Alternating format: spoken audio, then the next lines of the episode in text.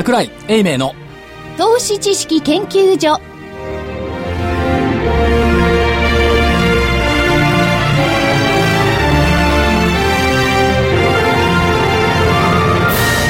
皆さんこんにちは。こんにちは。桜井英明の投資知識研究所の時間です。スタジオには桜井英明所長こんにちは。正木昭夫隊長こんにちは。福井主任研究員こんにちは。はい、そして研究員の加藤真理子でお送りします、えー日経平均今日の大引けは141円53銭高の1万2381円19銭141円53銭高の1万2381円19銭でした。ほぼ高値というところですね、一番高いところが1万2395円でしたね。はい。えー出来高が概算で28億6205万株。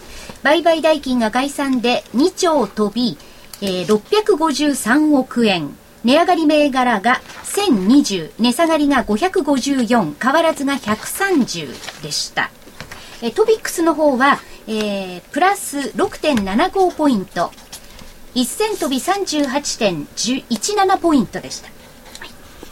なんか首輪のないなくななくなった犬みたいな感じでどういう意味？どこに行くかわからない。どこに行くかわからないし突っ走り始めた。みたいな感じ。いや、まあ、ドブにはまんないと助かるんですけどね。まあドブドブ最近ないそうだなない。ないですね。みんな塞いでドブはないけいや、どだけどでも、あの、本当にそんな感じですよね。ということと、まあニューヨークがまあ連日の高値ダウだけは、え。ということでこの間見てたらまだまだ強いっていう声が多いですよね、うん。多いですね。えいや、だからまだまだ強いっていうのは、SP がね、500がね、まだ全然ね、いや全然じゃないんだよ。あと7ポイントで7ポイントだけどね、はい。それがいくいかない限りはね、人々はね、あんまりう浮かれないっていうことですよね。いや浮かれちゃいない。出来高少ないもんね。そうなんですよ。出来高がね。62億株ぐらいでしょ？3市場で。だから少ないですよね、そう。で、ニューヨークで言うと、ね、あの、中心的なね、ところもだいぶ良くないですしね。中心的って何？ん？あのー、えっ、と、どこだ？ろう今。昼ご飯食べてないから頭回ってないんじゃないの？あれですよ、ほら、コンピューターの、IBM? アップル。アップル？IBM じゃん。アップアップルは。コンピューターまあコンピューターかそう。アップルが、あれじゃあね、アップルの株主多いですからね。燃えないですよね。とまあ、そうは言うけどニューヨークダウで見ていくと、これまたすっごいこじつけがあって1890年以降。1800ですか？200あうん110年間の間に強気相場上昇相場24回あった、そのうち14回でニューヨークダウが最高値更新していたから別に今回の最高値も珍しいことじゃない。おー。110年間で15回目。なるほど。珍しいと思うけどブルーマーケット？それは、それは、どう、どうに解釈、まあ、解釈すればいいんですかね。多い多いのか少ないのか、最高値の更新が。いやだから120年間で15回目ったら10年に1回ぐらいだから、そうまあ結構大したことだと思うんですけど大したことじゃない、で今回の上昇の起点が2009年の3月、リーマンショック直後日本も3月9日に安値つけてますけども、そこからの上昇率が120%はいなんですが、これがまたアメリカ人こじつけうまいですよね、1890年以降の上昇相場の上昇率平均は133.2%だ。まだのりしろがある。なるほど。13%。で、過去23回の相場の継続期間は平均43ヶ月。で今回2009年の3月からだから49ヶ月目なんですけども、90年の時の2000年までの、えー相場は111ヶ月続いた。はいだから49ヶ月は全然なんともない。そうやってきたらほとんどいろんなものがあの新記録以外は全部該当しちゃうんじゃないですか。あのすごいなーっていろいろこうね、こじつけてくれるから偉いな。っなるほど。ていうことと、国内は、今日木曜だから発表になりましたけども、信用の評価損率がマイナスの2.06。はい、めちゃくちゃいいですよ、すごいね。これ、すごくいいですよ。マイナス2.06なんて今まで経験したことないですね。でしょ？だから、はい。今回は違うと言えるかどうか。それから、最低取引の改ざん。はい。これおかしいんですよ。最低改ざんが減ると株価がね、解消売りで下がるってみんな言ってるじゃない。きあ先週4230億も減ってんのよ。S q だから。はい。で、2兆4382億円になったんですけども、株価しっかり。600円ぐらい上がってるのよね。だからこれどういうこと？最低改ざんの解消売りを懸念するっていうあの声は嘘だったのかな？わかんない。間違いだったのかな？でも所長言ってたじゃないですか。最低改ざんが膨らんでる間っていうのはまあ、市場の環境としては非常にいいと。いいでしょう。ねえ。ただ、飛ね、ぶはずですよ。ただ S q とはいえ、まあ、4200億減ってるんだから、問題は今週の最低算ですよね、来週発表の。こいつがまた増えてるのかどうか、先週減るのはいいと思うんですよ、メジャー S q だから、はいそこのところですよね。感覚的には増えてそうな気がするじゃないですか。うん、増えてるとは思うんですけどもね。うん、ということですから、まあ、まあ、市場関係者の言うことはいい加減だなということですね。ニューヨーク見ても、この需給見ても。でも、あれですよね、あの、代金、売買、高。とも含めて、はい、それほど落ちてないから、回転は効いてるんでしょうね。効いてますね。ただその辺のところがどういうふうにチェックできるかどうかって、我々証拠がないから分かんないんですよね。回転はね、効いてる、うん、そこ、そこだから解消もできるんでしょうね。これね、どういうことかっていうとね、うん、普通の人が株価を見る気がしてきた。うん。今まで目を背けたかった。はい。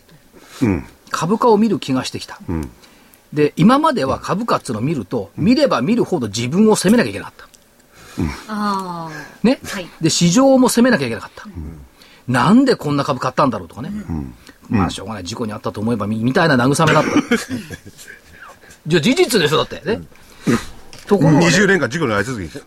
ところが、この間、例えばあの、会社にいるおじさんなんかがね、言ってるわけですよ。はい、いやー、佐尾さん、知らないうちに塩漬けが塩漬けなくなっちゃって、ちょうどいい塩梅に復活してきましたよって。うん、だそういう子が来れるっていうことは、うん株が嫌なものじゃなくなった。うん、ちょっと前までは株価見るのに勇気必要だったでしょ、はいはい、勇気がないと見れなかった。うん、怖いものを見るよ、ね、怖いものを見るよね。で、今は、その、惨めなその葛藤いらなくなった。うん、楽しみに変わったってことですか？そうそう。朝起きると株価見てみようかな、みたいな。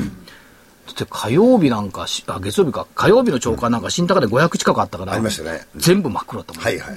だからそういう意味では株価が見える人が増えてきた。したがってマーケットも見る人たち、が増えてきた。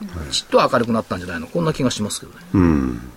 まあ明るくなってもね、何ヶ月か経って、そろそろ次は、なんか、えー、やばいんじゃないかななんて声も出てくるんじゃないかと思うんですけれども。そ、ね,、の理論でいくとね、うん、福井さんの理論で多分あると思うのね。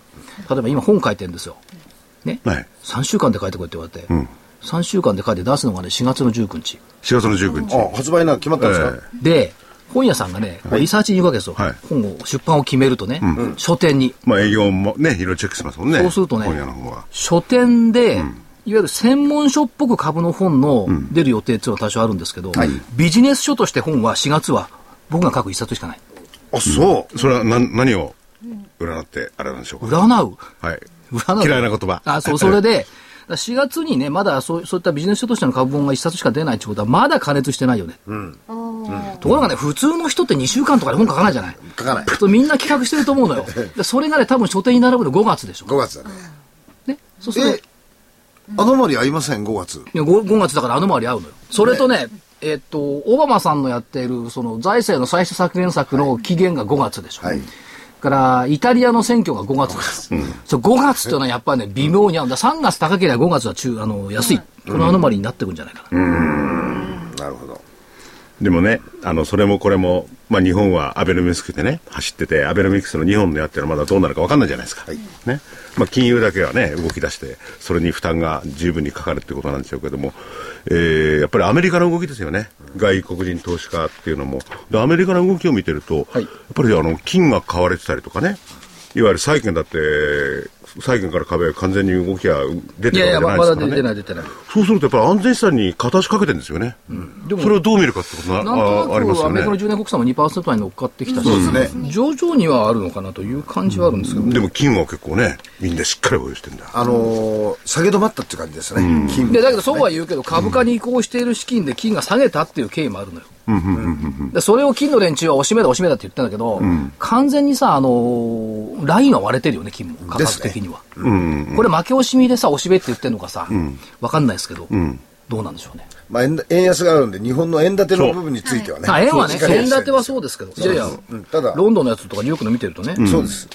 下げてきてるから。でも完全なるそのね、リスクオンダオフだって気軽に我々言ってますけれども、うん、完全にリスクオンになってるわけじゃないですよね、うん、ちゃんとやっぱりリスクは分散させてますよね。うん、してますよね、してます、分散が正しいかどうかは別にしてしてますよね。してますよね。はいドーンと行けばいいのにな僕なんか素人に思っちゃうんですけどね。株で行こうよそれそれそれは持ってないからですよ。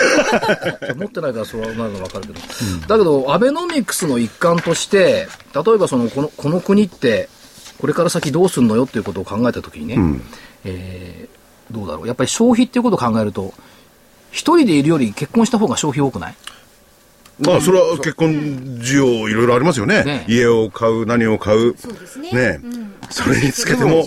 うん。所長あれ独身から結婚するときにはい。一、人は食えないけど二人なら食えるっていうのを言われたことないですか？いや、現実にそうだって。女房のが給料多かいやだったもから僕もそうだったんですけどね、うん。ん。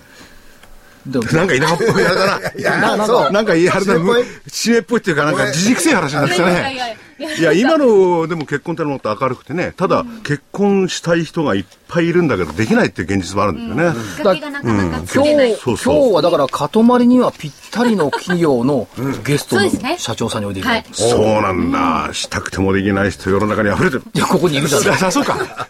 なんで見て言うんですか私を。まあ一応じゃあそういう代表として。はい。はい、じゃあ、ここでね。はい。はい。お知らせ言ってから。はい。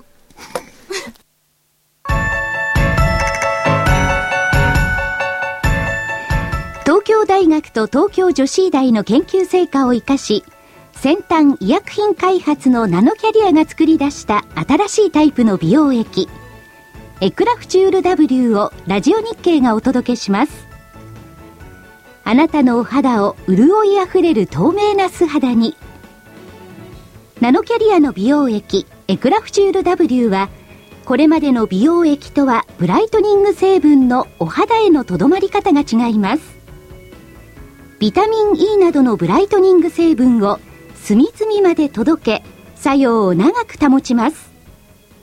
溶け込む実感透き通るお肌広がる潤いをあなたに。無着色無香料アルコールフリーのエクラフチュール W はお使いになる機械を選びません。エクラフチュール W のお値段は13,650円。送料代引き手数料は500円です。お求めは03-3583-8300 03-3583-8300ラジオ日経事業部まで。なお8日間以内の未開封商品のご返品には応じます。返品費用はお客様のご負担とさせていただきます。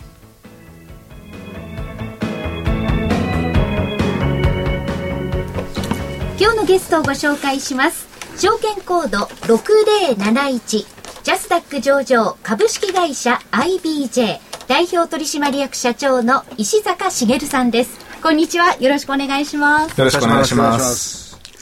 えーブライ、えーブライダルネットという婚活サイトを展開している IBJ さん。っていうことですけども、名前かっこいいですよね、会社の。そうですね。あの、一言で分かりやすいサイト名だと思いまはいす。。一度見たらわから忘れない。忘れないし、どっかにむ前、銀行、でかい銀行にあったなって感じの名前なんですよね。ええまあ、それはそうとして、あ社長もともと IBJ ですもんね。そうですね。はい日本工業銀行日に。本工業銀行。もう銀行なくなっちゃいましたけど、あれはエリート銀行でしてね。エリートサラリーマンだったんでなっ。てる。で、まあ、あの、もともとは工銀の銀行マンだったんですけども、社長は、あの、IT を使った事業をしようということで独立された。そうですねということですね。はいで、この間お話を伺ってたら、はいも、物とか扱うんじゃなくて、やっぱり IT で情報とかね、そういったものを扱うのがいいんじゃないかと、こういうお考えだったということですね。そうですね。あの、もう当時 e コマースも大企業が始めてましたし、インターネットのインフラもだいぶ整ってたんで、情報に課金できて今までにないような事業がいいなと。で、たどり着いたのが、婚活サイト。ということで、今、社長、登録会員が5万人？えっと、ももっともっと全部合計すると25万アカウントぐらいありますね。25万。はい。で、それだけでなくって、あの、結婚相談所、リアルのところも参加に入っていて、そうですね。あの、加盟店さんが加盟店さんはい、えー900社弱ぐらいありますね。という、ですから、まあ、全国ネットの婚活ができるっていうことですけど、御社の特徴ってのはどういったところになってくるんでしょうか？まず一つはですね、えーウェブとリアルの事業をこうきちんと組み合わせている。もう昔ながらの相談所、結婚情報サービスっていうのは、あんまりインターネットとかウェブとか得意じゃなかったんですね。ただやはりデータベースであるとか集客っていうのはインターネットやっぱり活用すべきだということ。で、あと古くからの仲人業ってたくさん地域にあったんですけれども、サービスという意味では、まあ、あんまりまだ洗練されてなかったんですよね。はい地域のボランティアのレベルをちょっと延長したぐらいだったんで、きちんとしたサービス業として、えーサービス部門も確立したという、その2つだと思いますだ。から昔はこう、関東というか、そういったもので、ああ、加藤さんちのマリコさんってまだそういえば独身だったなとか、こういう発想でおじいちゃんおばあちゃんが動いたって、こういう形だったんですね。そうですね。今もそれはそれで大事なんですけれども、はいまあでもシステムを活用した、あの、まあ何らかのアルゴリズムによって紹介するというのも大事だし、ドタカンで直感的にこの人は合ってるって紹介するのも両方大事なんですよね。それ両方とも大事にしてるところがポイントです。でもどうですか、御社のその、まあ、いろんなそのシステムがあるじゃないですか。はいそれはその仲人さんをずっとおやりになっている方々が今活用してるっていう現実もあるわけですよね。そうなんですよ。これが不思議なんですよ。はい。だから我々がやはりやってきた一つ、功績の一つは、日本の仲人業、結婚相談業というのを、えーもう全国的に IT 化したことだと思いますね。もう本当にご60代、70代、一番年齢の高い仲人さんだと、結婚相談所のオーナーさんだと、80代の方も、うちのインターネットのシステムを使ってる。使ってるんですね、これは。もう最大活用してますね。だから今まで加藤さんちのマリコさんって言ってたのが、パチャパチャパチャパチャっとこうやっちゃうわけですよね。その通りです。世の中変わってますよね。うん。で、それで良縁をね、見つけられればベストですよね。だどうしてもでもインターネットだとシステムで解決できないのは、本当にお引き合わせをするところであったり、ご相談に乗る、あと決心のためにこう背中を押す、はい。そこはもう昔ながらのやり方でやっていただいてるんですよね。ただシステムを活用することによって正確度が出て処理スピードが上がるんで、一人の結婚相談所のまあ、カウンセラーさん、仲人さんの処理能力というのはもう3倍から5倍ぐらいに上がったというふうに言われてます。ということは、総体として見ると、御社のシステムがこう拡大することによって、日本の婚姻率が高まったっていうことも言えるんですかね？はい。それをまさにずっと実践してきていて、はい。これからも目指そうと思ってるんですけども、大体日本の婚姻数って70万組前後ぐらい年間に。年間はい。に言われてるんですが、今、あの、弊社のグループで、大体まあ、ちょっと推測も含めると3、4千組ぐらい出てると思うんですね、はい。年間。これを7000組超えに持ってって、え日本の婚姻数の1%はいを我々のグループで実現したい。これが今目標にしてるんですよね。1%、7000組、ここから倍ですね。そうです。そういうことを今目指しておられるということです。その時どうなんでしょう？結構いろんな風景変わっていくんでしょうか？そうですね。まあ、あくまで社内目標ではあるんだけれども、1%って、まあ、たかが1%だけでもかなりインパクトはあると思ってまして、これによって結婚後のですね、例えばライフデザインはい。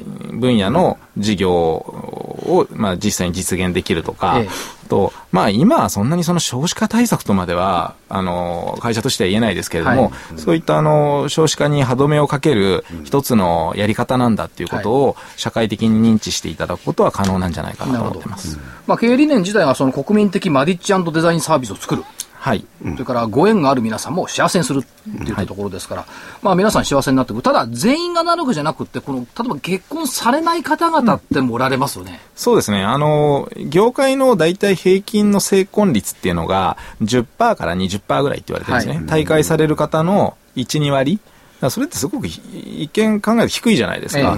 で、まあ、どんなにこう高めても、うちで一番成婚率の高いサービスにも50%ちょっと。はいまあこれかなりいい方なんですけども。50はすごくいい方だと。はいただ半分弱はご結婚されないんで、それはそれででも必ずしも結婚じゃなくてもいいと思うんですよね。そのあたりの多様、多様といいますか、まあ、ポイントを上げるとかですね、いろいろ社長考えてはありますけど、はいさ結婚されない方でも、でも IBJ と付き合いたいねっていう人結構いるらしいですね。はい。あの、一応婚活をした後でいろいろ考えて、でも独身でやっていこうという方に対しても、えーまあ、弊社で活動した、まあ、期間だとか金額に応じたポイントをこれからあの提供をどんどんしていって、それをお結婚以外の分野、不動産分野とか、あと美容とかエステとか、あの飲食とかですね、そういうので使えるようなサービスをこの夏からスタートしようと考えています。ということは、その、ライフデザインといいますか、一生お付き合いするうブライデルナイトというか IBJ さんとか、そういう格好にいずれなってくるんでしょうか？持っていきたいと思ってるわけですね。はいだからもう5年後は、あの、婚活会社じゃなくなるぞっていうふうに、はい 社内では、あの、よく言ってるんですけど。ライフデザインプランナーみたいなはい感じになるんでしょうかね。でね、今、あーさえ所長の方からいろいろビジネスに関することをね、話を伺ってきたんですけれども、社長ご自身は、はいなんでこの仕事を始めたんですか？特別にこ個人的に結婚に興味があったとかそういうんじゃないですよね。はい。あのーやはり、いろんな事業を、あのー見てき見てですね、あの、情報課金っていうのは、すごくインターネットではマッチするなと思ったんですね。まあ、スモールスタートするのに、在庫を抱えない、えー、仕入れの資金もそんなにいらないということで、情報課金事業をやりたいというふうに思ったのと、まだその、分野的に昔からあるなくならない事業なんですけれども、洗練されてなかった業界として、だからまだまだ改善余地とかネットを活用したりサービスを高めることによって、うん、えー、リーディングカンパニーになる余地があると思った、うん、それと実は、あの、私自身が、えー、まあ、合コンの幹事をやったりとか、友達同士を紹介して結婚する機会が、うん、結婚させる機会が結構多かったんで、まあ、向いてると思ったんですね、好きで。やっぱりそういうとこありますよね。センスってありますよね。いや、センスってやっぱりね、好きじゃないとこういう仕事できないじゃないですか。おせっかいじゃないとできないです。ほらね、それがね、伸びる背景なんだわ。だから、おせっかいとかね、お世話しますとかね。で、今ね、そう、まあ、それが基礎的に、その、社長個人のね、えー、おせっかいがね、はい、あの、基礎にあるんですけど、それのところでやっぱり、情報を課金制のシステム、これを選んだっていうのはまたすごいですよね。この結婚相談業っていうのがね、うん、大したもんだなと俺思うな。まあ、情報課金の事業って、まあ、株情報とかもあると思いますけど、うん、いろいろあるんですよね。大きなところでは、人材とか不動産とか、みんな情報課金事業だと思うんですけれども、あの、どちらかというと、ニッチの業界の方がなんか私は向いてると思ったんですね。まあ、それはもうななんとなくですね、本当に。はいうん、あと、やはりそういった自分が描いているビジネスというのはまだなかったんで、うん、それを展開するのに非常にやりがいを感じたというのがあると思いますね。ただ今、社長、ニッチとおっしゃいましたけども、この間社長に伺ったら、その結婚の婚活市場っていうのは、普通に考えれば約600億円ぐらいの市場だ、うん、はい、昔ながらの市場でいうと、それくらいとカウントされてます、だから潜在的なものも考えると、これ、社長、どれぐらいに関わるんですか？私、これはあの本当、10倍ぐらい国内で、10倍以上あると思ってまして、大体7、8000億ぐらいの規模があるというふうに睨んでます。うんだから単にその福井さんのようにその結婚相談所みたいなイメージで捉えると600円市場としか見えない600億円市場としか見えないんですけど、うん、その周辺業務含めると1兆円弱市場なんこれ。まあそうですよね。すごい市場ですね。うん、今までは結婚相談所っていうとちょっと抵抗感があるとか嫌だなっていう人も、うちのサービスだと、まあ、合コンとかパーティーのような気軽なところからスタートできて、えー、ちゃんと納得した上で、えー、結婚相談所入る。そういったスタイルが主流なんで、うん、今まで情報サービスとか相談所に触れなかった、あまり見もしなかった人が、うん、ちのサービスは受けられるんですよね。なるほど。でこの例えば合コンとか、マチコンとかもおやりになってるじゃないですか。はい。マチコンなんかでも月間5000人ぐらいの。何ですか、マチコンって？あ、街をそうですね。えー、街中で合コンをやるみたいな感じ。その街特定で。そうだよね。っていうんですかね。合合コンを複数店舗でやるスタイルですね。ああ、そっかそっか。ここ秋田から隣の店行こうと。行ったことないお話だけ。今度参加してみたらいや、でもちょっと年齢的に。ね、そその、で、マチコンっていろんなところで至るところでこの合コンやるわけですよね。そうです。それがすごいんですか？マチコン合コン合わせて、大体月間5、6千名ぐらい動員してます。それと、それとは別に自社会場のパーティーでも、大体月間、それとは別に9000人ぐらい、毎月毎月動員するわけですね。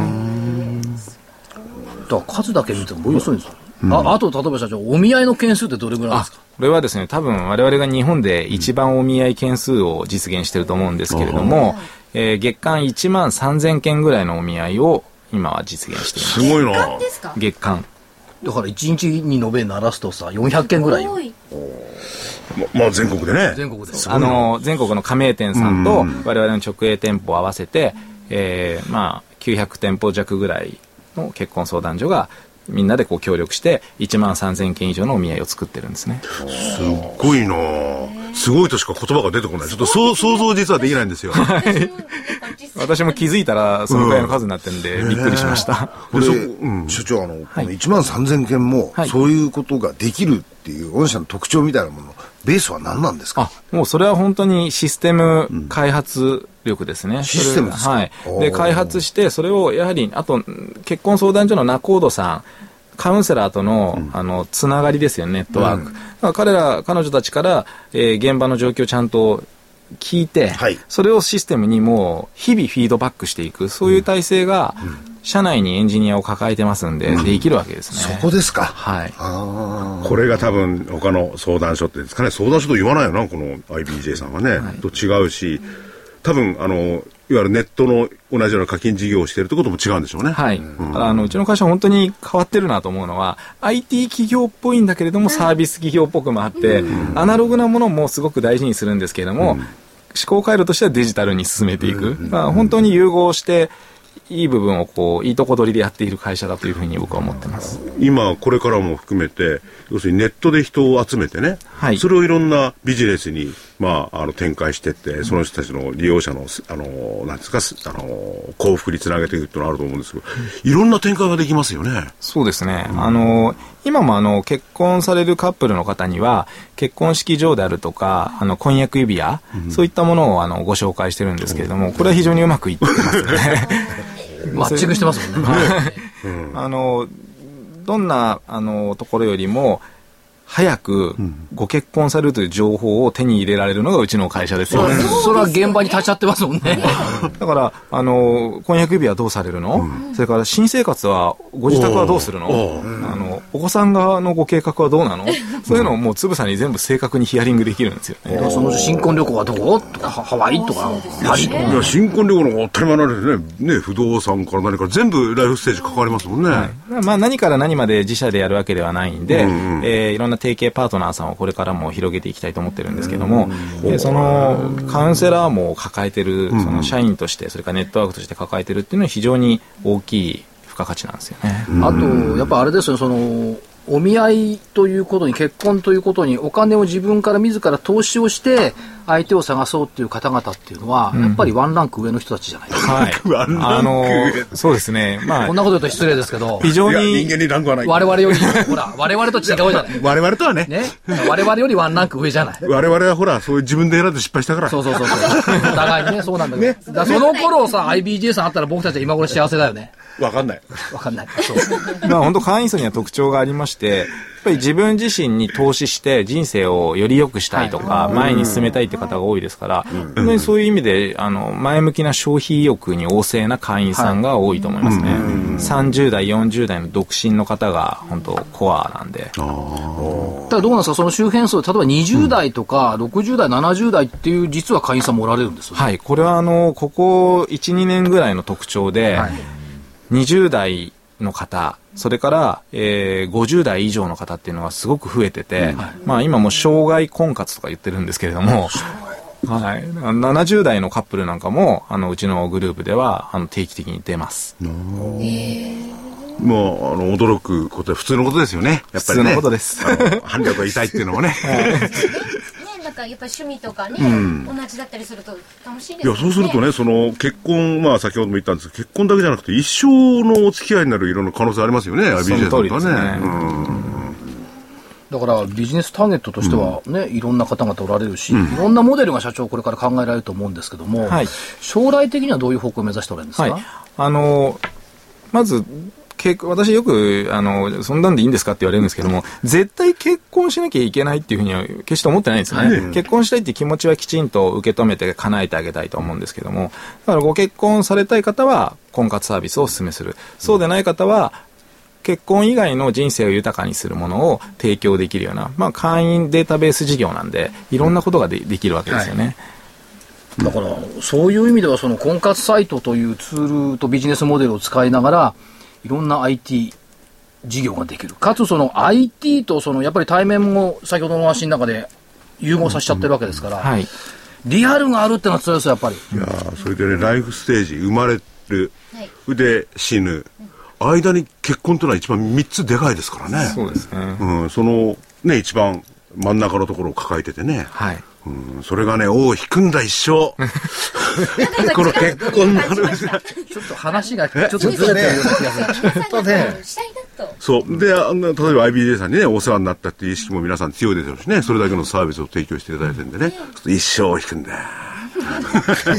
ところで社長、昨年上場されてから何か変化はございましたか？あそうですね、本当に会員の方が、まあ、まさに増えますね、はい、あの信頼度が上がりましたので、会員さんの入会数というのは、まあ、徐々にというか、目に見えた形で増えてきています。はい、それとやはりいろんな事業会社さんの異業種の方ですね、そういった方との交流というのが増えてますんで、はい、まあ、今後そういった提携みたいなものを、新しい事業展開というのはやりやすくなってるなというふうに思います。なるほど。だからやっぱり、うん、やっぱりね、繰り返しになりますよね、はい、IT と対面があるっていうのはすごく羨ましいんです。証券会なんか IT はネットはネットだけだし、対面は対面で株のことを聞いたって、今節な指導してくれないしね。本当羨ましいなと。いや、だ多くはどっちかに、まあ、分割っていうかそういう感じですよね。そうなんですよ。うん、あと、御社のその、例えば広告コピーなんか見てると、今日を変える出会いがある。はい。今日を変える出会いがある。これはどこにもありますよね。でも御社にもある。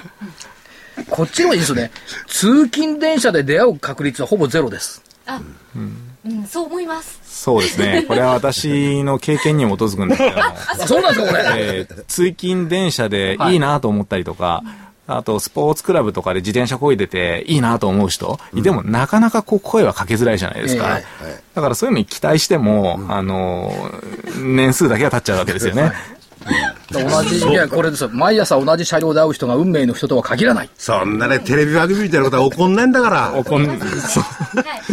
それにね、ほだされただよ。IBJ さん行かなくちゃいけない。行かなくちゃいけない。後まで早く行った方がいい。じゃあ、みんなでカンパして。正木さんもほら、娘さん早く行った方がいい。わかりました、わかりました。二人もいるんだ。そんなね、先ほどね、あの、会費とか伺ったんですけど、カンパなんて額じゃないですよ。本当に気軽に感じで、ご利用、利用できますよね。そうですね。あの、婚活サイトは、月額3000円のマッチングサービスから展開してますし、1回イベントに参加するのも本当に女性だったら3000円前後ぐらいで。あ、男は？男性は5000円前後ぐらい。既婚者は？既婚者は。来ないでしょ、普通。ダメ、NG ですよね。それも、いや、だって普通の合コンだって、ほら、男女差が金額つくもん。だからそういうところも多分ね、ネットでちゃんとチェックするから、はい。あの、いい人を選ばれるシステムあると思うんですよね。そうですね。あとはその、いや、いきなり結婚相談所っていうと、多分私が行ったとすると構えるじゃないですか、絶対相手見つけようとかも。はい。そりゃそうでしょ。従来型結婚相談所行ったらそうなりますよ。だけど、入り口がこういうイベントから入っていけると、そうですね。最初の一歩は、うん、最初の一歩はやっぱりお見合いよりは、あの、合コンのじ、なんかイベントだとか、はい、あの、ちょっと気軽なパーティーに参加して、うん、あるいは婚活サイトみたいなところから始めて、それで出会えてしまえば全然いいじゃないですか。はい。ね、気楽でいい。それで、えー、それは新しい形かどうかわかんないんですけれども、既存のいろんなところにある紹介所さんもアクセスするケースがあるって言うんですもんね。そうですね。うん、あの、うちのシステムをほとんどあの使っていただいてるんで、そういったところとのやり取りができるのがうちの強みですね。ね今後の展開がすごく楽しみですよね。ここからどちらへ向かうのかっていう。うんと、どちらに向かってね、大体見えると思うんですよ、このお聞きの皆さんも。はい、これね、ライフステージのね、でかいところに行ってるからね。はい、そうそうそう。まず、あの、既存の婚活事業というのは、まだまだ安定成長していくと思うんですね。はい、で、これも当然力を入れて、まだ国内市場、あのい、いくらでも開拓できると思ってるんで、それを進めていく一方で、非婚活、あの、ライフデザインメディア事業であるとか、ライフデザインサポート事業、結婚以外の分野も思い切って、進出していくと、うん、両方やっていかなきゃいけないんですよ。かつ、今まで話出てますけど、社長、海外も視野入ってるんですね。あそうですね、はい、あの日本のサービスっていうのは、うん、非常にまだまだアジアをはじめて、はじめ評価されておられま、おりますので、うん、えー、システムとサービスでやはりセットで輸出する。はい、これをあの各国の状況をちょっと見極めながら、えー、やっていきたいというふうに考えています。ソフトの輸出ですよ。日本初の。これが好きなんですよ、私どっちかというと。そうそう。でね、自自社でそういうね、イギリス社も抱えてる。うん、それ門外不出ののノウハウっていうかあれですよね。うん、まあでも、門外不出でも全然ノウハウは、あの、開示してっていいと思ってるぐらいなんですけど、もう他社がやっている時は新しいことをうちがやってるっていう、そういう会社で常に。先行していればいいわけですね。そうですね、言いたいなと思って。なるほど。これから結婚だよ、加藤君。違うでしょ、それ。なんでそこに行くんだろう。ありがとうございます。あ、3000円でいいらしい。わかりました。ね。はい、えー、今日のゲストは証券コード6071ジャスダック上場株式会社 IBJ 代表取締役社長の石坂茂さんでしたありがとうございましたありがとうございましたありがとうございました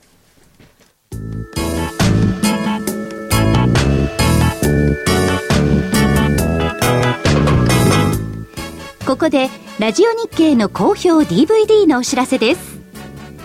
桜井英明の投資知識研究所 DVD は毎月投資に必要な知識や実際の投資に役立つノウハウをお届けしています。この DVD は毎月テーマを選び桜井さん自身が実践で学んだ投資に勝てそうなノウハウや内外の投資家の動向さらにアノマリーなどに関しても丁寧に説明しています。桜井英明の投資知識研究所 DVD1 本のお値段は8400円。送料500円をいただきます。また徳間書店の大岩川源太さんの投資カレンダー実践塾 DVD も毎月発行しています。来る月の投資戦略をどうすればいいか。投資カレンダーに基づいて大岩川源太さんが分かりやすく解説します。投資カレンダー実践塾 DVD お値段は1本7350円。送料は500円です。桜井さんの DVD 健太さんの DVD お求めは東京03-3583-8300 03-3583-8300ラジオ日経事業部まで。それではスケジュールからお願いします。はい、えー、明日が15日。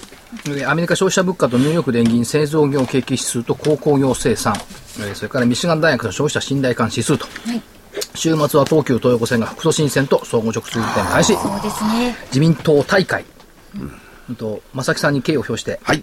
えー、バイオ大集合セミナー。ありがとうございます私、土曜日。副都心線の沿線にいるんですよ。あんまり関係ないような感じもしちゃうんですが。副都心線？え？副都心、だいぶ便利になるらしいですよ。だってめったに横浜行かないですもん。いやでも行くときに便利になりますよ。なんで何のために行くんだよ。中華料理食べに。そうそうですよ。これから季節も良くなりますし。そうです。まあ利用した方がいいですよね。はい。はい。18日月曜日、はえアメリカ NHB の住宅市場指数、19日火曜日白川日銀総裁退任、それから半導体 BB でしょう。20日水曜日、春分の日、お休み、はい、休場、仏滅。それは見つけ21日木曜日、貿易統計。それから丸の内ですよね、JP タワー。うん、あそこのビル何？切手っつうの切手っつうの切手。あ、うん。あ、切手ですもん。ね。まあ、郵便だから切手。はがきでもいいんですけどね、別に。それから、えー、イベントとしては、東京国際アニメフェア。ビッグサイトで開催されます。これ結構ね、あの、オタクの人たち好きなのよ。オタクって普通にあの、漫画とか好きな人ですよね。からアメリカの中古車、中古住宅販売。はい、それから BB でしょ。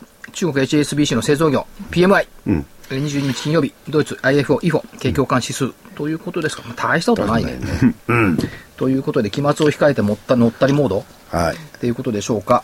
えー、っと、来週、先週見た今週の見通しで、下が11606の上が12404。はい。のレンジで入りましたよね。だから、謝んなくていいと。いいです。えー、来週、S q 値もね、1万2072円。はい。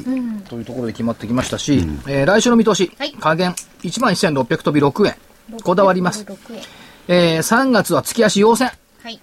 になるわね、なりますわね、これ。うん、なると思います。あと2週間ありますよ。あ、そうですか。だから8、9、10、11、12、1、2、3、8ヶ月連続陽線。はい。えー、上限1万2639円。25日線の9%情報乖離、うん、上に乖離した水準、うん、というところ。ただ、どうなんですかね。200日線からね、乖離って今実はね、28%乖離してるのよ。結構高。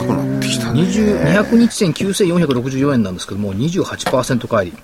バッケンね、これ頑張ってもね、40%から45%なんですよ、いけても。うん、過去のレコードを見ると。うん、だからあと13%ぐらいの乖離。13%乖離ってことは、1000円か、1500円。ぐらいか、うん、なところでしょうか、うん、当面ね。当面、うん、200日も上がってきてますから、うん、なところです。はい。なるほど。はい、はい、それでは続いてお知らせです。え本日発売の DVD ですね。はい。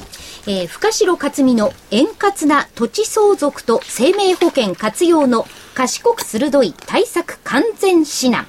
あの深城さんで聞き手が櫻井所長ですね。さようでございます、はい、公認会計士兼税理士の深城先生に迫る桜井英明。そうですね。まあ、何で迫ったか。相続税です まあ、税制改正がありますんでね。そうすると課税強化になるんですよ。それをどう対応するか。まあ、ちゃんと税金が納めなきゃならない。当たり前のことですけれども、はい、いろいろ、その、合法的にですね、合法的に言ってますか、えー、うまい。うまいなんて言ったらいいのちょっと分かんないんですよね。賢い。ちゃんと対策があるんですよね。はい、そういうのを、えー、深城先生がですね、はい、えー、細かく教えて、えー、いただいておりますんで、ぜひ、お金持ちの方、はい、で結構やっぱり先ほど言った課税強化っていうか、はい、それは今までの相よりこうだいぶ下がりますんでね、皆さん気をつけた方がいいですよ。やっぱり知ってると知らないでは大きく違いますもんね。はい、でそれ知ってるとですね、本当にまあ節税とは言いませんけど、納めるものは納めていただきたいんですが、賢い方法があるということですよね。はいえー、深城克美の円滑な土地相続と生命保険活用の賢く鋭い対策完全指南。価格は9450円。9450円。送料は500円です。そして。深城先生、熱演してましたもんね。うん、そうですか。うん、はい。で熱演。でこのあの DVD の中にですね、はい、あの深城先生のところの無料の相談の電話番号までが入ってますんでまあご覧になっていただいて、うん、えー、相談していただくというパターンもありかなという感じがしますよね、うん、非常にやっぱり難しいんで。はい、はい、はい、えー、DVD になります。そしてですね15日明日ですね金曜日に発売になります信用取引無限回転をリターンにつなげる究極チャート術。パート1が株の学校123の講師、坂井智明さん、大場隆さんの下げで儲けろ、売りチャートはこう使え。そしてパート2もございます。パート2は株の学校123講師の坂井智明さん、そして坪倉智樹さんの上げでも儲けろ、買いチャートはこう使え。上げでもっての持ってない、持ってない。うん。売りでもこれ売りが中核なんだ。ね。もがついてるもんね。いや、ここまで来ると、ひょっとしたら売りで儲ける方が、早道かななんて私ふと考えまして、うん、そういう感じもあるのかないのかよくわかんないですけども、はい、まあいずれにしてもねこの信用の無限回転、はい、あのー、この1月から始まってますけど、うん、それを利用した取引の方法、はい、まああデートレっていうことにもなるんですけどそのデートレ何回もすることないんですよ。1日に1回、はい、えー、やればいいそういう具体的なところを、その売りにしろ、買いにしろ、教えてくれるという DVD。あの、本当にね、ためになりますよ。はい。うん、えパート1は、売りチャートはこう使え。はいうん、パート2が、買いチャートはこう使えです。うんうん、で、それぞれ、えー、DVD になりまして、価格が8400円。8400円です。で、これをパート1とパート2、セットでお申し込み、お求めいただきますとですね、割引になるんです。2100円割引になります。はい。合計で14,700円。パート1、パート2をセットでお求めいただきますと、2本で14,700円になります。